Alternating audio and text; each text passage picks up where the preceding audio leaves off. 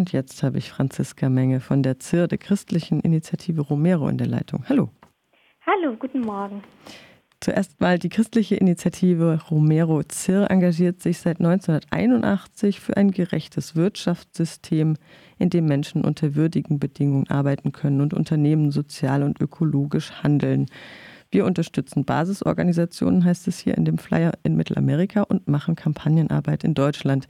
Jetzt gibt es gerade eine neue Kampagne anlässlich der EM, der Europameisterschaft der Männer äh, im Männerfußball. Es geht natürlich um Arbeitsbedingungen von Näherinnen, das heißt NäherInnen mit Sternchen, obwohl der Großteil wahrscheinlich Frauen sind tatsächlich.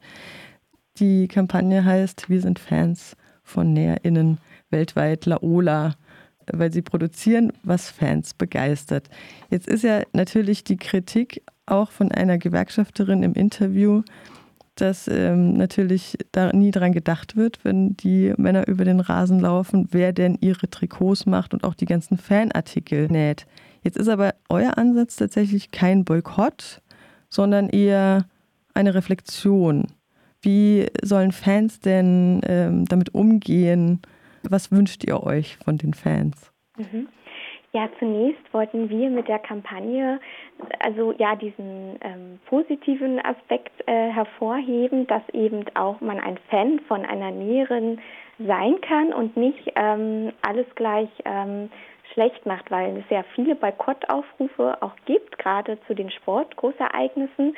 Und ähm, wir haben den ja, die Motivation verfolgt, erstmal zunächst auf das Thema aufmerksam zu machen, also dass Konsumentinnen und gerade auch Sportfans mm, darüber informiert werden, wo Trikots hergestellt werden, unter welchen Arbeitsbedingungen, was Näheren daran verdienen, wie, wie viele Trikots zu einer WM auch verkauft werden. Also 2014 bei der äh, WM in Brasilien wurden beispielsweise vom deutschen Nationaltrikot circa 300 Millionen Stück verkauft. Also wir wollten die EM jetzt zum Anlass nehmen, um erst einmal auch ja, darauf aufmerksam zu, zu machen, woher Trikots kommen und wie die Bedingungen vor Ort in den Fabriken tatsächlich sind. Und die Estella Ramirez, das wurde gerade schon angesprochen, hat uns dazu auch nochmal gesagt, wir haben mit ihr gesprochen im Interview, dass man natürlich, wenn man die Mannschaften auf dem Fußballfeld sieht, in den ähm, in den gut aussehenden Trikots, dass man eben nicht daran denkt, dass die auch jemand hergestellt hat. Und das war zunächst erstmal unser Ansatz, darauf aufmerksam zu machen. Jetzt wird sich hier ja vor allem fokussiert auf, auf die Marke Adidas, die wohl diese Trikots auch vermarktet. Und Adidas hat kaum Einbrüche im Corona-Jahr, hat ähnliche Gewinne wie im Vorjahr, heißt es hier. Zahlreiche Gewerkschaften aus El Salvador, Guatemala, Honduras und Nicaragua fordern nun Marken wie Adidas dazu auf, eine Rückerstattung der ausgebliebenen Löhne sicherzustellen, weil während Corona natürlich auch ganz viele Lieferketten unterbrochen waren, die Menschen keine Arbeit mehr hatten oder Aufträge, die schon erfüllt wurden, gar nicht bezahlt wurden und solche ähm, absurden Dinge. Was ist denn daraus geworden? Ja, wir haben eine ähm, Protestmail bei uns aufgesetzt. Das heißt, Konsumentinnen können sich konkret an Adidas wenden und ähm, dazu auffordern, dass eben die ausgebliebenen Löhne gezahlt werden. Wir haben, man, man muss dazu sagen, ähm, dass im, also im dritten Quartal des letzten Jahres hatte Adidas ähnliche Gewinne wie auf Vorjahresniveau. Das heißt nicht unbedingt aber, dass der Umsatz nichtsdestotrotz eingebrochen war im gesamten Jahr. Aber dadurch, dass ähm, sozusagen ähm, über den Onlinehandel und auch nach Erholung des Marktes im dritten Quartal wieder viel verkauft wurde, konnte Adidas eben den Umsatzeinbruch in den ersten zwei Quartalen etwas ausgleichen und ist deswegen mit Gewinn aus dem gesamten Jahr rausgegangen. Also der beläuft sich auf etwa zwischen ähm, 4 und 5 400 und 500 Millionen Euro Gesamtgewinn im Jahr.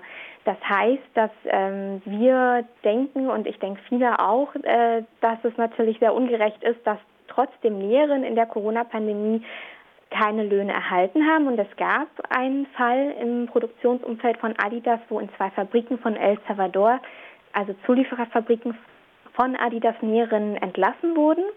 und auch ein, ja, eine gewiss, ein Corona-Boni gezahlt wurde von ungefähr 41 Dollar, wovon natürlich man nicht leben kann. Zum Vergleich, in El Salvador braucht man ungefähr 200 Dollar für den ähm, Nahrungsmittel ähm, Korb heißt das, also dass man sozusagen sich Lebensmittel leisten kann im Monat. Und dieser Corona-Boni war natürlich nicht ausreichend und viele Näherinnen wurden dadurch im Stich gelassen. Und die Protestmail ist eine Möglichkeit, aktiv zu werden, sich an Adidas zu wenden. Und wir haben auf der Aktionärsversammlung im Mai auch Fragen an, eingereicht an Adidas und leider keine Antwort erhalten. Also sie haben keine Stellung dazu bezogen, was in den Fabriken in El Salvador vorgefallen ist während der Corona-Pandemie. Und wir sind da jetzt noch dran und hoffen, dass dann durch den Protest der Fans und Konsumentinnen eben doch noch was bewegt werden kann. Wenn ich an Textilproduktion denke, dann habe ich natürlich auch immer dieses unglaubliche Unglück von Rana Plaza in Bangladesch vor Augen. Es gab einen Brand in Pakistan. Das sind so diese medienwirksamen Ereignisse, sage ich mal, Unglücke, die passieren in der Textilbranche am Anfang der ähm, Produktionskette. Ähm, ihr redet von Produktionsstätten, vor allem in Mittelamerika. Kommt es dadurch, dass die ZIR sich wegen ihrem Namensgeber Oscar Romero, das war ja ein Befreiungstheologe, der am Altar tatsächlich noch ermordet wurde. Ähm, kommt es daher, dass die ZIR sich so auf Mittelamerika fokussiert oder dass tatsächlich die Produktion von Adidas ähm, dort stattfindet, also in mittelamerikanischen Ländern? Also zum einen fokussiert sich die ZIR auf Mittelamerika aufgrund der ähm, his historischen Bedeutung und der Gründungsphase. Das ist richtig, ähm, da die ZIR 1981 gegründet wurde und im Zuge des ermordeten Erzbischofes Oscar Romero sich mit den Basisbewegungen solidarisiert hat. Und Adidas produziert heutzutage unter anderem in El Salvador, aber auch in anderen Ländern wie zum Beispiel Kambodscha. Da wir Partnerorganisationen vor Ort haben in El Salvador, ist es für uns äh, so dass wir den Kontakt zu den Organisationen halten können und dadurch auch ähm, wissen, was in den Fabriken vor sich geht. Und dadurch konnten wir über den Fall berichten und wir stehen da auch in Kontakt mit Gewerkschafterinnen, um dann auch aktuelle Informationen zu beschaffen und auch hier dann darüber zu berichten nachzulesen, das Interview eben mit benannter Gewerkschafterin Estela Ramirez aus El Salvador. Eine Frage hätte ich noch. Ähm, ihr wollt ja sicher auch Aufmerksamkeit und Öffentlichkeit generieren, eben auch mit den verschiedenen Protestformen. Also zum Beispiel kann man sich so einen Sticker auf, auf, aufs Fanshirt kleben und dann irgendwie so ein Selfie machen und das dann verbreiten oder diese Protestmail an Adidas schreiben. Aber wenn ich mir jetzt äh, die letzten Wochen tatsächlich der EM anschaue, dann war da ja ziemlich viel Politik auch im Fußball. Es gab den antirassistischen Kniefall, es gab das Regenbogenstadion, was es dann jetzt eben nicht mehr gibt. Also mhm. Politik im Fußball ist ja durchaus drin und auch eben, wenn es heißt ähm, Menschenrechte und Gleichstellung von Menschen, dann scheint das auch manchmal zu gehen.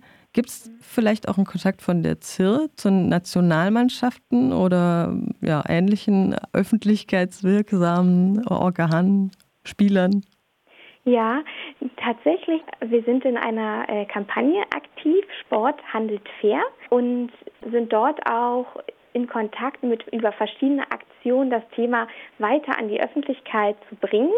Also gerade wenn es um die Arbeitsbedingungen und Menschenrechte geht, ähm, ist das ein, im Sport, sag ich mal, also weil Sport soll ja immer fair sein, ist das ein Bereich, der gerade schon sehr viel Aufmerksamkeit erlangt, würde ich sagen, im Hinblick auch auf Katar. Wenn man auch viel jetzt schon darüber liest, wie sind dann auch Bedingungen von den Austragungsorten. Also da sind ja auch schon Gastarbeiterinnen ums Leben gekommen beim Stadionbau beispielsweise. Und ich denke, dass solche, ja, solche äh, Debatten dann dazu beitragen können, dass auch andere Themen wie zum Beispiel der Beginn der Lieferkette, also die Produktionsbedingungen in den Fabriken der Trikots, auch Aufmerksamkeit bekommen können.